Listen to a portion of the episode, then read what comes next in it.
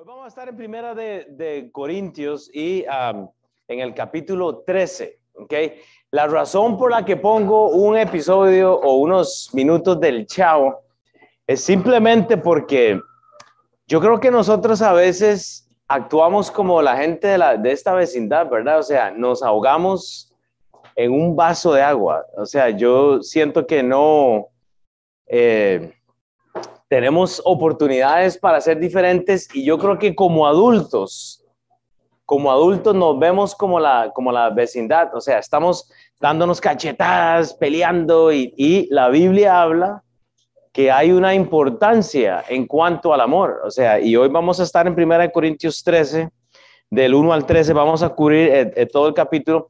Si usted no ha estado anteriormente, ok, nosotros eh, dejamos en el capítulo 12, o sea, antes de entrar al 13, vaya a los últimos eh, versículos, del 27 al 28, porque vea lo que dice la Biblia. La, la, Biblia dice, vosotros pues sois el cuerpo de Cristo y miembros cada uno en particular. Y a unos puso Dios en la iglesia, primeramente apóstoles, luego profetas, lo tercero maestros, luego los que hacen milagros, después los que sanan, los que ayudan, los que administran, los que tienen don de lenguas y Pablo dice, ¿son todos apóstoles? ¿Son todos profetas? ¿Todos maestros? ¿Hacen todos milagros? ¿Tienen todos dones de sanidad? ¿Hablan todos lenguas? ¿Interpretan todos? Entonces, tuvimos la oportunidad de estudiar un poco en cuanto a dones de lenguas. Entonces, vemos que Pablo pone un orden, porque vea cómo termina él el capítulo. E, él termina este capítulo 12 con lo siguiente. Pablo dice, procurad pues los dones mejores Ok, procure lo que es mejor, o sea, en la persona de Alex, en la persona de Eric, en la persona de, de, Hillary, de Jim, usted procura lo que es más natural, lo que es mejor en usted, pero él dice, más yo os muestro un camino aún más excelente. ¿Cuál es el camino de la excelencia que Pablo quiere mostrarnos? Porque si en 1 Corintios 12, 31 es el último versículo del capítulo 12, entonces, el que continúa es el capítulo 13. ¿De qué vamos a hablar entonces? Vamos a hablar del amor. El camino excelente que Pablo está hablando es el amor. No son ni siquiera los dones. ¿No ha visto usted gente con dones, o sea, impresionantes y no tienen amor por las personas? Es horrible. O sea que Pablo les está retando a poder entender el mejor camino y eso es lo que yo quiero para usted esta mañana, que no nos veamos como la vecindad del chavo, eh, riéndonos, eh, eh, son adultos actuando de, niños unos, ¿verdad? O sea, qué feo, o sea, es, hora de madurar. Hay, apóstoles, profetas y, y, está, Pablo habla de las lenguas y todo, pero él dice, vea, encamínese al amor. O sea, olvide todo lo que usted está este, luchando con, la, este, eh, eh, información, doctrina, usted piensa que la lengua, usted piensa que esto, enfóquese en el amor. Pablo está diciendo, enfóquese en el amor. Entonces, vea, em, el, hablar en lenguas no era eh, un problema, el, el, enfocarse en los maestros, en los profetas, el problema es que la gente en la iglesia de los Corintios estaba sin amor. Entonces, vea, yo quiero que usted tome la mano de la persona que está a la par eh, eh, y este, vamos a orar juntos, está bien, o sea, oremos juntos para que Dios sea el que nos enseñe esta mañana.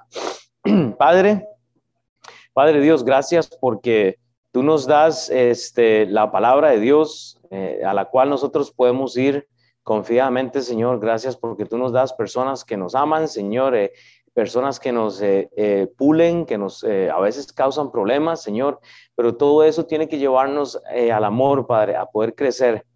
Padre, nosotros te hemos lastimado con nuestras acciones y, ah, y tú aún así nos amas.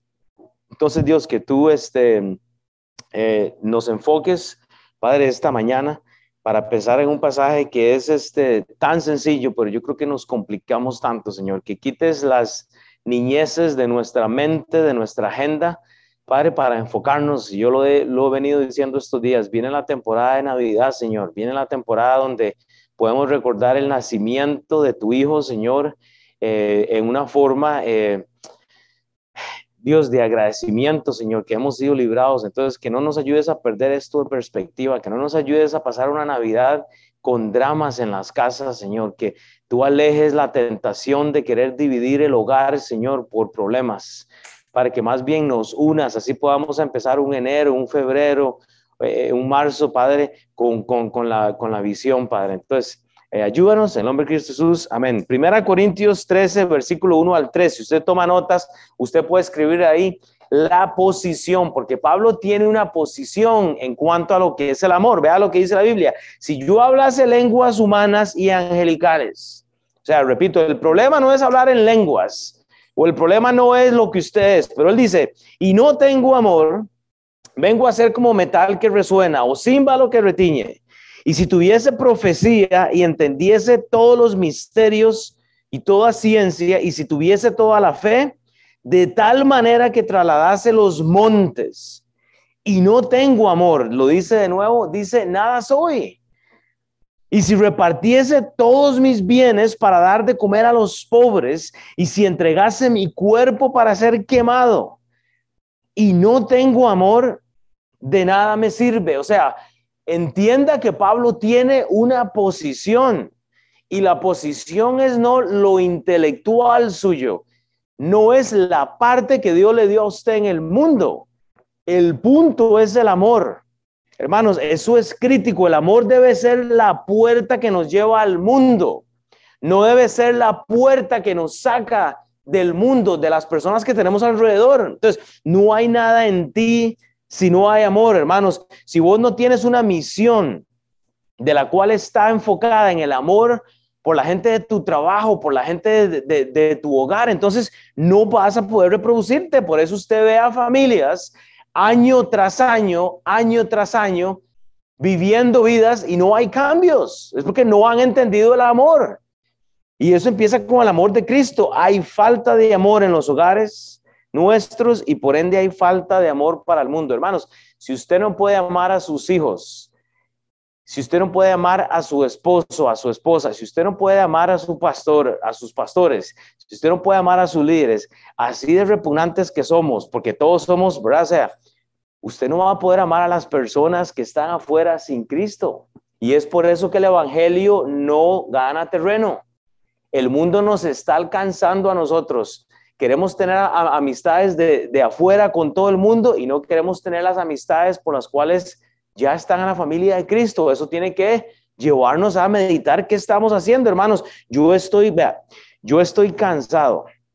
Yo estoy cansado de la excusa de los pastores que se ensañan en, la teología, en el conocimiento bíblico, en, la, en, la, en el aprender los 66 libros al punto que idolatran hasta la Biblia y no aman a las personas. Hay pastores que usted tiene que esperar tres meses para, y oiga, hay gente que rehúsa aún ver a los miembros de la iglesia. O sea, hermanos, la mentalidad nuestra debe ser una, mental, o sea, una mentalidad pastoril, o sea, que está pensando cómo involucrarse. Ustedes, algunos de ustedes tienen negocios, ustedes tienen que estar pensando cómo involucrarse con la gente que está a su, a su este, cargo. Esa es una tarea pastoral. Hay varios de ustedes hay, que se me acuerdan. Hilary tiene gente, ¿verdad? Que trabaja con, con ella. Vos tenés tu negocio, Chava, Carlos, Marina, este, vea gente. Manos, uno tiene que ganarse el corazón de esta gente. Porque no todos reciben lo que recibimos. Y, esa excusa, hermanos, yo la veo mucho en cuerpos pastorales. Gloria a Dios, no lo veo en mi iglesia. Nosotros tenemos pastores que usted saca una, una cita esta semana, lo vemos esta semana. Nadie me puede decir a mí que yo, yo no he sacado un tiempo. Yo he tratado de hacerme disponible hasta donde más puedo. Así que no me digan, ah, es que yo no llamo al pastor porque no tiene tiempo. Es una mentira. Eso es que usted no quiere. O sea, usted sabe la Biblia y usted entiende la necesidad del amor por el mundo, pero hermanos, no queremos mostrar eso con las personas. Entonces la pregunta es, usted dice, Dios, envíeme a mí, sálqueme a mí, ayúdeme. Pero usted no está amando a las personas. Ve, vea la mentalidad del profeta Isaías. Isaías tenía una de las audiencias más difíciles, el mismo pueblo de Israel. Isaías 6, del 8 al 10. Todos hemos conocido o escuchado estos tres versículos, pero escuche lo que dice. Está hablando Isaías y él dice, después oí la voz del Señor que decía, ¿a quién enviaré? ¿Y quién irá por nosotros? Y vea lo que dice Isaías. Entonces respondí yo, heme aquí, envíame a mí. Hermanos, si esa no es la mentalidad suya con su familia, con la gente que le ama a usted, yo no sé entonces, o sea, eh, eh, qué clase de amor eh, este, tiene usted. Versículo 9, y dijo, anda y di a este pueblo. O sea, usted tiene que llevar mensaje, no es, no es simplemente ir y, estar ahí, o sea, usted, usted tiene que articular, dice, di a este pueblo, oíd bien y no entendáis, ved por cierto, mas no comprendéis engruesa el corazón de este pueblo y agrava sus oídos y ciega sus ojos para que no vea con, sus ojos, ni oiga con sus oídos, ni su corazón entienda, ni se convierta y haya para él sanidad. Hermanos, usted tiene que llevar un mensaje, pero ¿sabe qué es lo que pasa? Y, yo ayer estaba enseñando en el FBI, allá en inglés, que tuve que cubrir y, y yo le decía a la gente, hermanos, usted puede, vea, usted puede literalmente... Um, conocer tantos misterios y tantas cosas. Usted puede hacer lo que, o sea, puede tener todo esto eh, articulado, pero el momento que usted no tiene deseo realmente de estar pasando con gente de, de la iglesia, o sea, gente que, y gente de afuera, con amor, o sea, con sencillez, yo no creo entonces que realmente usted ha entendido el amor que Cristo ha tenido por usted. O sea, porque tiene que haber una diferencia, hermano. Los hijos de Dios no tenemos urgencia de compartir las buenas nuevas ahora. Estamos en problema. Hasta que llega la prueba, hasta que nos tocan la salud, el tiempo, la familia, los hijos, hasta que el dinero se nos acaba, entonces ahora sí estamos. Dios, envíame aquí, envíame a mí. Dios, o sea, eh, no, no, ¿me entiendes? Hasta que llega la prueba, entonces, entender la profecía, la ciencia, la fe, eh, eh, creer que nuestra fe puede mover montañas, genial, pero la pregunta es, ¿dónde está su corazón en cuanto al amor, porque mi Biblia lo que dice es que si usted tiene lenguas, que si usted tiene eh, profecía, ciencia, pero entrega aún su vida y no tiene amor, usted es, no vale nada. Usted está hablando al vacío, usted está teniendo palabras literalmente ah, ah, vacías. Vea, vea lo que dice Gálatas 5. Mas el fruto del Espíritu es amor y después de esto, ¿qué, viene? Gozo. Pero hagamos una pausa.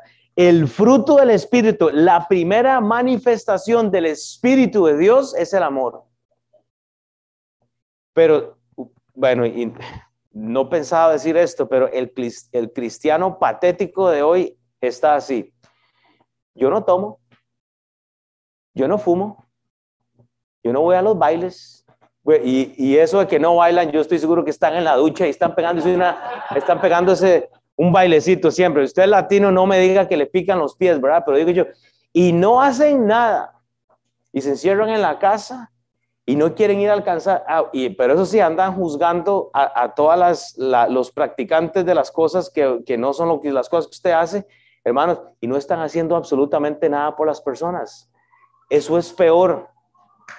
Y no estoy promoviendo a que usted fume, a que tome, a que baile, pero hermanos, yo me pregunto qué clase de amor es el que tenemos si estamos a insolar, o sea, estamos criticando al mundo y, no queremos que, nos quiten el tiempo, o sea, y, criticamos a este grupo de gente, a esta otra persona, pero estamos intocables. Yo digo, entonces, yo, yo no sé, o sea, ¿qué tipo de relación es eso? Porque el primer fruto del Espíritu Santo es el amor.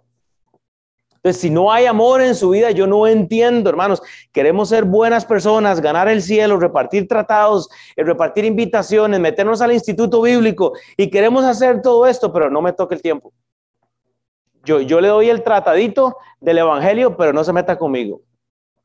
Yo, yo le doy una invitación a la iglesia, pero no venga a mi casa. Entonces, ¿qué clase de amor es este? No, es que el grupo de, el, grupo mío es la gente de, la iglesia. Son dos o tres nomás. Y yo, ¿qué clase de corazón es ese? Si, si el perdido está afuera, el perdido practica otras cosas que usted no hace.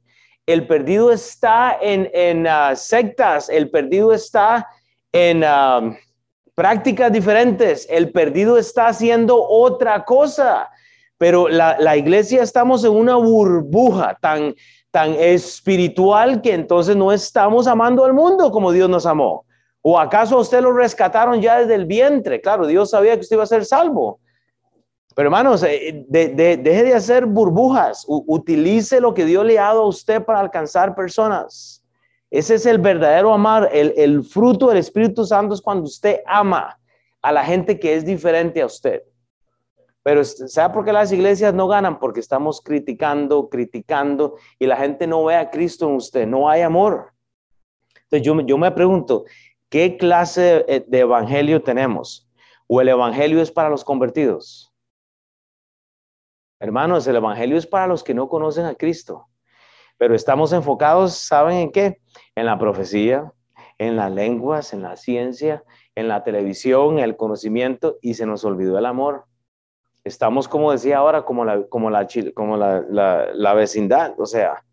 Pero entonces Pablo ahora describe en 1 Corintios 13, del 4 al 7, ahora él da la descripción.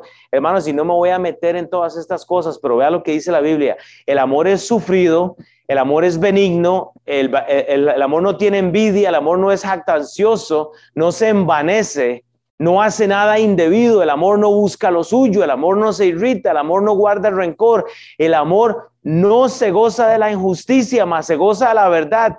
Todo lo sufre, todo lo sufre, todo lo cree, todo lo espera, todo lo soporta. Cuando usted ama a, sus hijos, cuando usted ama a su esposo, a su esposa, cuando usted ama, hermanos, usted está dentro de este paquete. Pero el problema es que eh, estamos tan familiarizados con el chavo y la vecindad y, las cachetadas y los problemas que seguimos en ese círculo. Entonces, usted no sufre, usted no es benigno, usted, usted más bien es envidioso, envidiosa, usted se jacta, usted está envanecido. Entonces, tenemos un problema. Y yo le aseguro, dígame si alguno de ustedes no entiende una palabra de estas. Sí, a ver, y esto es una pregunta. Hermano, usted no necesita una traducción moderna, usted esas palabras todas las entiende, porque el Espíritu Santo nos las revela. O sea, usted no tiene que traducir esto al hebreo o al griego o al, o sea, eh, eh, eh, sufrido, benigno, envidia, jactarse, envanecerse. Hermanos, usted entiende este pasaje. Tanto así que no voy a hacer lo que hago siempre que explico. Usted entiende lo que le estoy hablando esta mañana. La pregunta es cómo traduce, o sea, cómo, cómo puede traducir esto entonces usted a su vida. Porque Pablo lo que me dice en el versículo 7 es, deje de enfocarse en las, en las lenguas, en las profecías, en todo esto. Todo lo sufre el amor, todo lo cree, todo lo espera, todo lo soporta. Usted no tiene derecho a perder la paciencia con la gente que está en esta clase. Usted no tiene derecho a perder la paciencia con su esposa o su esposo. Usted no tiene derecho a perder la paciencia con sus hijos. Y déjeme recordarle, sus hijos y mis hijos están todos perdidos. Son pequeños pecadores. Más, mi, más mis dos hijas. O sea, hay que guiarlos a Cristo. Ay, es que se me desviaron, es que se me... ¿Usted no cree que Dios los ama más que usted mismo? ¿Usted no cree que Dios está en control?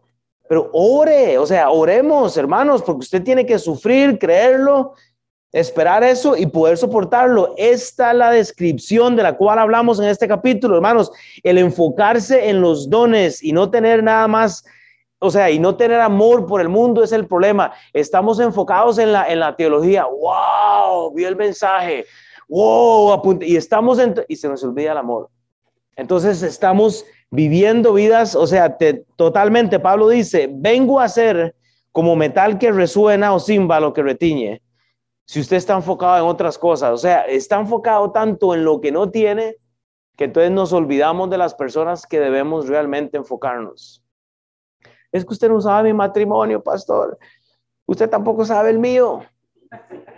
Nosotros también tenemos problemas, somos de carne y hueso. O sea, yo, yo lloro, Nelín llora, nosotros tenemos hijas rebeldes que hay que disciplinar, o sea, hermanos, no hay, aquí estamos al mismo nivel, o sea, somos cochinitos todos, tenemos pecado, hermanos.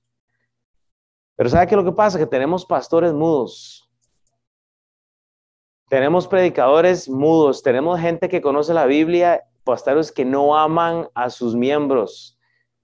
Tenemos personas que no aman pasar tiempo con las personas. Qué fácil es procurar los mejores dones. Yo quiero ser pastor. Yo quiero ser predicador. A ver, pastor, ¿cuándo me da un minuto para predicar la Biblia? Yo quiero ser, hermano, yo quiero... Y no puedes amar a la persona que está a la par suya. Voy a hacer un ejercicio. voy a dar un minuto yo quiero que usted se levante muy, calla, muy calladamente y dígale a alguien que no vio esta semana y dígale, hey, te amo. Así de labios. Diga, hermano o hermana, te amo. Ahora, si son solteros, todavía no, busque uno. Pero vea, hagamos un ejercicio. Busque, busque a alguien en este momento despacio porque hay gente abajo, pero yo quiero que hagamos este ejercicio. Busque a alguien y dígale, te amo, pero articúlelo. Es difícil, hágalo. ¿Está bien? Yo voy a buscar a mi hermano de Mainon here. Y no tienen que levantarse. I love you guys. los amo mucho. Hey, I, I, love you, but I know you, bro. Hey, good, good to see you here, man. Yeah. Uh, no se olvida, Te amo. ¿Mm? No se olvida anunciar lo de Tabata porque oh, yeah. todavía está mal. Mm -hmm. Yeah.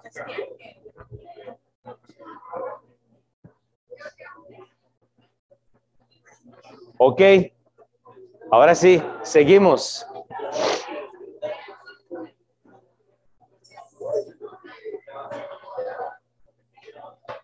Ok.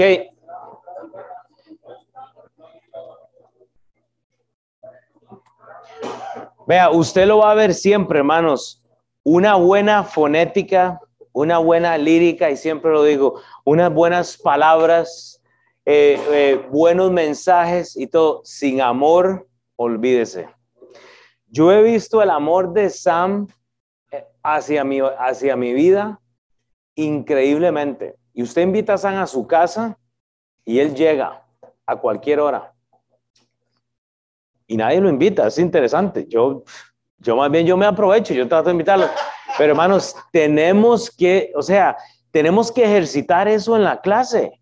Y, y, yo por eso les digo siempre, ¿a quién va a invitar a su casa esta semana? Prepárele la comida a alguien, llévelo a su casa. E, e, eso es el amor, o sea, es simplemente, ya llegó la mamá de Jera, yo estoy esperando las pupusas ahora, o sea, o sea, no me queda otra. Pero Pablo dice en 1 Corintios 12:31, procurad pues los dones mejores, mas yo muestro un camino más excelente. Pablo dice, yo tengo un camino más excelente, o sea, Usted puede procurar los dones, lenguas, profecía, ciencia, ok, eh, genial, búsquelo. Pero hermanos, el camino aún más excelente es el amor. Y, es difícil porque amar a las personas cuesta. ¿Verdad? O sea, cuando lo han lastimado a uno, brother, y uno, uno se ha dado todo y uno dice, híjole, pero ¿por qué me tratas así?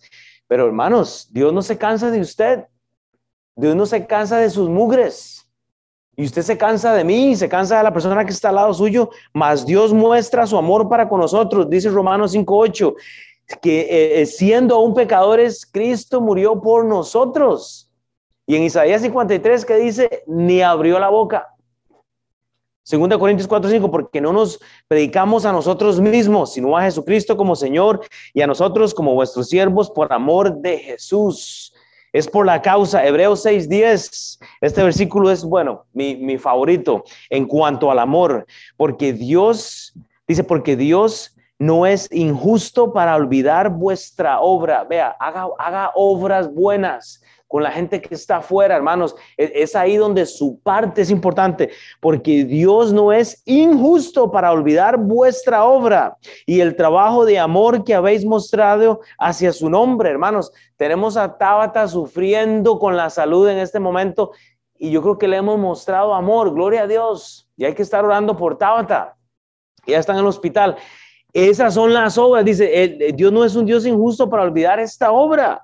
Y dice, y el trabajo de amor que habéis mostrado hacia su nombre, obviamente Dios, pero dice, habiendo servido, ¿qué dice? A los santos y sirviéndoles aún, hermanos. Es difícil llevar el plato de comida a una persona. Es, difícil apuntarse y ir a, ir a un curso de algo para que, para que haya una donación. Es, es difícil donar un arroz e invitar gente a la iglesia. No es tan difícil. Pero hoy tenemos hermanos, hermanas que han estado en cama, que han sufrido. Mark Rhodes, el, esposo de Carla, estuvo igual con lo mismo que tiene Tabata. Es que, hermanos, acuérdese de su creador en los días de tu juventud antes que lleguen los días malos. Hoy es el turno de Tabata, mañana es el mío. Luego le toca a Alex. Hilary va a tener una cirugía esta semana y va a necesitar de nuestra ayuda, de nuestro apoyo, hermanos. Un mensajito nunca está de extra. Un plato de comida nunca está sobrando. Vean, entonces, para ir terminando, 1 Corintios 13, 8, Pablo habla de una profecía, el amor nunca deja de ser. Dice, el amor nunca deja de ser, pero las profecías se acabarán y cesarán las lenguas y la ciencia acabará. Hermanos, la profecía tiene una meta y es que nunca deje de ser. La profecía tiene un tiempo, porque Pablo dice, pero las profecías se van a acabar y cesarán. O sea, la, profecía tiene un idioma, todos los idiomas y las lenguas que se hablan aquí, que la gente está hablando, eso termina porque cuando vayamos al cielo todo se acaba. Y, estamos bajo una misma economía. Las profecías, hermano, está encima del conocimiento. Pablo dice, la ciencia se acabará. Pero igual, usted tiene pastores metidos en, institutos y en institutos y, se meten en, en, más teología y libros y libros y no aman a las personas. Y yo digo, entonces no entiendo qué parte de la Biblia usted no entiende, porque esa ciencia se acaba, esos títulos se acaba, ese colegio se acaba, el amor no. El amor no tiene tiempo, el amor nunca deja de ser. Entonces, cuando todo termina en este mundo, el amor prevalece. Eh, eh, eh, estudiaste, fuiste al colegio, hiciste, eso se quema, el amor prevalece. Eso es Cristo. ¿A cuántos hemos metido en el cielo? ¿A cuántos hemos evangelizado? ¿Cuántos hemos discipulado? Estamos orando por nuestro discípulo. El amor no deja de ser porque Dios es amor. Y quiera usted o no quiera, Él nos amó en tiempo pasado en la cruz para perdonarnos a nosotros de nuestros pecados. Él nos amó. Él no ama el pecado, pero Él nos amó en la cruz. Segunda de Pedro 1.19. Hermanos, confíen en lo que le estoy diciendo porque esto es lo que dice la Biblia, que usted tiene la palabra profética más segura, a la cual hacéis también estar atentos como a una antorcha que alumbra un lugar oscuro hasta que el día esclarezca y el lucero de la mañana salga en vuestros corazones. Entonces la pregunta es, ¿entiende lo que la Biblia dice? Es, muy fácil, el mejor camino es el del amor. No busque la división, no busque la pelea, no, no nos hagamos como los del chavo. Vea lo que entonces dice Pablo, ahora advierte a su congregación, 1 Corintios 13, 9, 10 porque en parte, ya casi vamos a terminar, porque en parte conocemos y en parte profetizamos, mas cuando venga lo perfecto, entonces lo que es en parte se acabará. Subraye la, la palabra parte. Porque ¿qué es lo que quiero darle a entender con esto parte? Vea, Dios le ha dado a usted una parte en el mundo. Yo no puedo hacer lo que hace Carlos Vives. La parte de él en, aquí en Kansas City es, yo, yo no podría hacer eso y yo no sé cómo lo hace él anda metido en todo lado y conoce a todo el mundo, parece el alcalde de Kansas. Yo no, yo no puedo hacer eso. Yo no puedo, yo no tengo una parte en un restaurante. Yo no soy instructor de ejercicios, yo no soy eh, traductor, yo, yo tengo una parte en el mundo. ¿Cuál es su parte entonces? Porque mi Biblia dice, porque en parte conocemos y en parte profetizamos, mas cuando venga lo perfecto, entonces lo que en parte, lo que es en parte, se acabará. Cuando venga lo perfecto nos lleva al estado celestial, hermanos. Viene un estado celestial eterno. Cuando esto se acaba, lo que usted hizo se terminó. Porque Dios va a medir su trabajo pasándolo por fuego. Se queman sus obras, ahí quedaron. La lengua se queman. Los profetas, la, predicación se quemó. Los, libros que usted escribió se quemaron. Eh, pero hermanos, las almas de las personas, la inversión que usted hace una persona, eso no lo quema, pero hermanos, nadie, o sea, eso es lo que usted recibe en el cielo, esa es la recompensa. Hay más, hay más de lo que podemos entender en cuanto a esto, hermanos, pero vea lo que dice la Biblia. Viene, o sea, viene la parte de este mundo, hay una parte en este mundo, estamos viviendo en esta parte ahorita, o sea, ¿qué parte del mundo entonces va a terminar? O sea, ¿en, en, qué parte está usted? O sea, ¿dónde está la parte suya en el mundo? Porque va a venir lo celestial. La cosa es la parte suya. Dios desea toda la gloria. Por eso tu parte se acaba pronto. La parte tuya se va a acabar un día de estos cuando Dios desconecta el latido de su corazón. Y, yo lo digo siempre, nunca se me olvida la parte tan grande que tuvo el pastor Mark Trotter en la vida de muchos. ¡Wow! Y, y Dios le dijo a Mark, hey Mark, ya es tiempo. Y lo desconectó. Y perdimos al pastor Mark Trotter. Y él tuvo una parte que quedó escrita en libros, en predicaciones, pero las predicaciones, los libros, esa parte se quema. Ahí queda. Buenos libros, pero la inversión que él hizo en el corazón de las personas, eso no se va a quemar. Los libros de él se van a quemar. Buenos libros hizo Mark Trotter. Eso se va a quemar.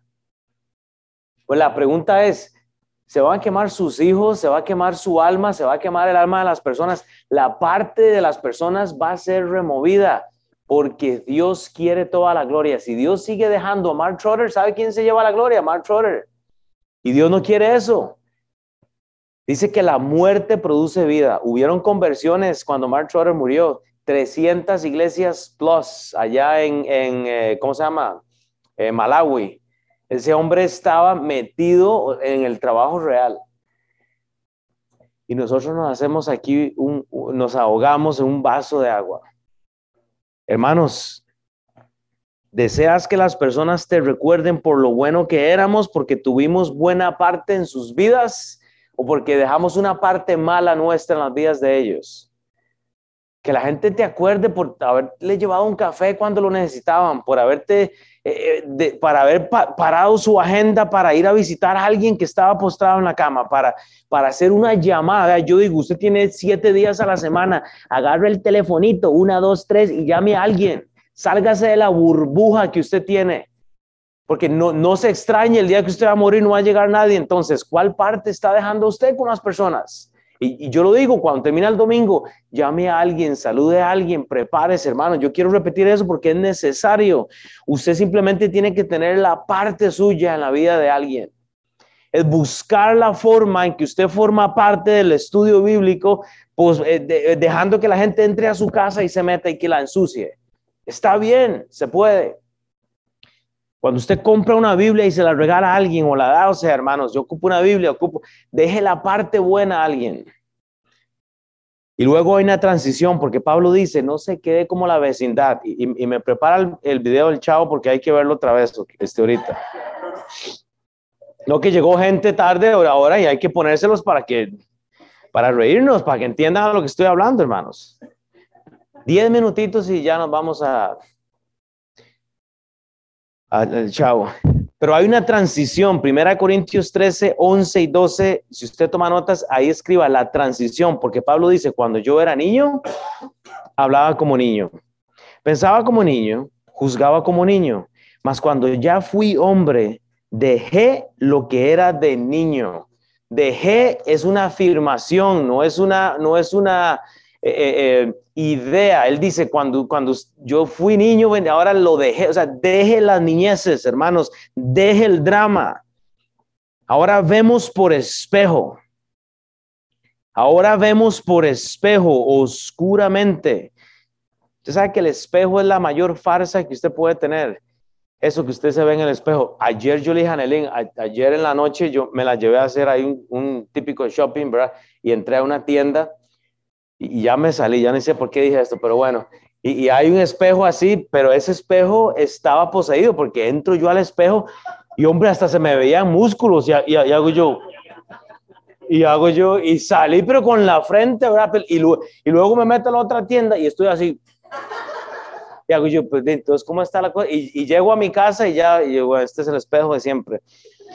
Pero hermanos, e, el, espejo, vea, vea, ahora vemos como como oscuramente porque el espejo es la cosa más inestable que hay, porque cambia de momento a momento. O sea, usted puede tener un espejo aquí y, ahorita ve Katy, Jim, Hillary, Eric y, cambia. Y eso somos los cristianos. Nos vemos como un espejo oscuramente, más entonces vemos eh, cara a cara, dice Pablo, ahora conozco en parte, pero entonces conoceré cómo fui conocido. Ya son las relaciones de espejo.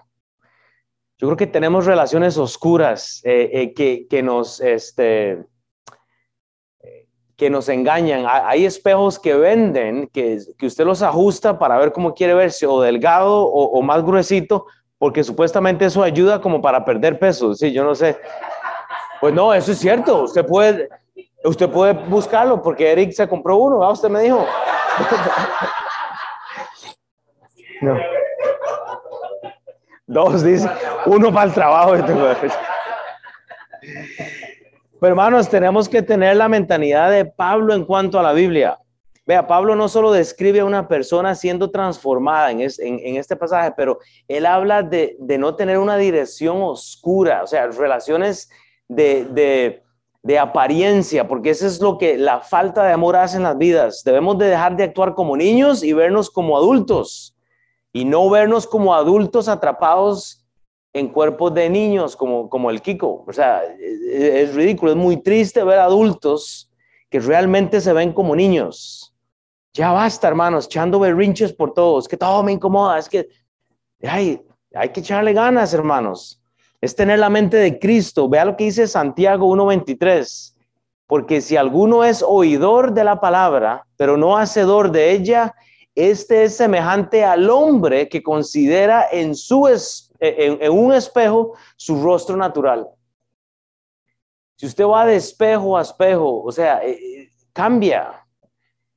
O vamos a ver, ¿cuál es la, cuál es la única cosa creada por, en el mundo que no tiene identidad propia? Es el espejo, sí, ya les di la, la respuesta. Es la única cosa que el espejo no tiene una identidad. El espejo es lo que usted le ponga al frente, así se ve. O sea, ¿me entiende? Cambia.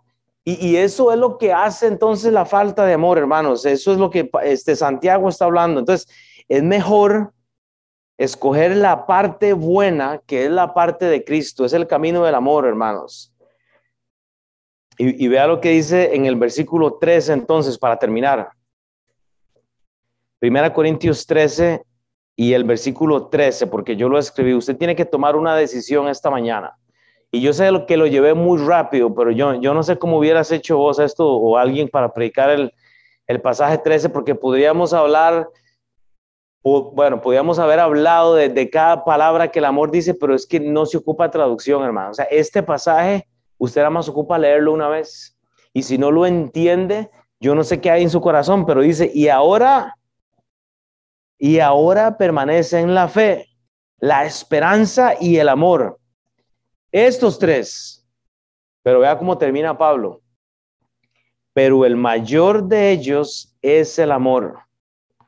El amor de, o sea, e, el mayor de ellos es el amor. Entonces la pregunta es, ok, si el mayor de ellos es el amor, ¿sabe qué es lo que pasa? Yo a veces me veo como tratando de decirle a alguien, hey, mire, si no presta atención a lo que dice la Biblia, le va a pasar algo. Vea, es que la Biblia dice esto, usted va a tener una consecuencia y la gente sigue, y la gente sigue. Hay una consecuencia brutal que yo veo en la Biblia que entonces vamos a hacer el típico había una vez, y necesito una silla porque este pasaje es largo. Voy a robarme. Vaya al libro de Levíticos, eso no está ahí. Imaginemos que estamos en la escuela y dice, había una vez. Eh, no, no, jueces, usted me disculpa. Jueces. Y vaya a el capítulo 19. Esta es la historia más cruel que yo he visto en la Biblia. Jueces capítulo 19. Si usted no tiene su Biblia, nada más escúchela, ¿ok? Había una vez en aquellos días, cuando no había rey en Israel, hubo un levita que moraba como forastero en la parte más remota del monte de Efraín, el cual había tomado para sí mujer, concubina de Belén de Judá, o sea, un hombre con una mujer, están haciendo una familia, y su concubina le fue infiel, sea, su esposa le fue infiel, y se fue de él a casa de su padre, a Belén de Judá, y estuvo allá durante cuatro meses. O sea que esta pareja quebró, ¿verdad? Están en una relación, ella le fue infiel al, al, al varón y se fue. Entonces vea lo que pasa en el versículo 3. Y se levantó su marido y la siguió para hablarle amorosamente después de lo que ella había hecho. Oiga, él está hablando amorosamente después de que, de que ella le fue infiel y, y, hacerla volver y llevaba consigo un criado y un par de asnos y ella le hizo entrar a la casa de su padre. ¿Ok? Entonces ella se queda en la casa del papá, así que le fue infiel. Versículo 4. Y viéndole el padre de la joven, salió a recibirle gozoso y le detuvo su suegro. El padre de la joven que quedó en su casa tres días, comiendo y bebiendo, bailando salsita, comiendo chips y alojándose allí. Al cuarto día, cuando se levantaron de la mañana, se levantó también el levita para irse. Y el padre de la joven, o sea, su, su, su suegro. Dice, conforta su corazón con un bocado de pan, le dice, y después os iréis. Y se sentaron ellos dos juntos y comieron y bebieron. Y el padre de la joven dijo al varón, yo te ruego que quieras pasar aquí la noche y se alegre tu corazón. Se levantó el varón para irse, pero insistió su suegro y volvió a pasar allí la noche. Al quinto día, levantándose de mañana para irse, le dijo el padre de la joven, conforta ahora tu corazón y aguarda hasta que decline el día, y comieron ambos juntos. Luego se levantó el varón para irse y su, concubina y su criado. Entonces su suegro, el padre de la joven, le dijo, he aquí ya el día declina para anochecer, te ruego que pases la, la noche.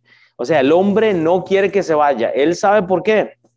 Pero vea lo que dice, he aquí que el día se acaba. Duerme aquí otra vez. Viejo fiestero, ¿verdad? Este hombre está como, como enfiestado, pero luego dice, para que se alegre tu corazón otra vez, ¿verdad? Y mañana os levantéis temprano y vuestro camino y te irás a tu casa.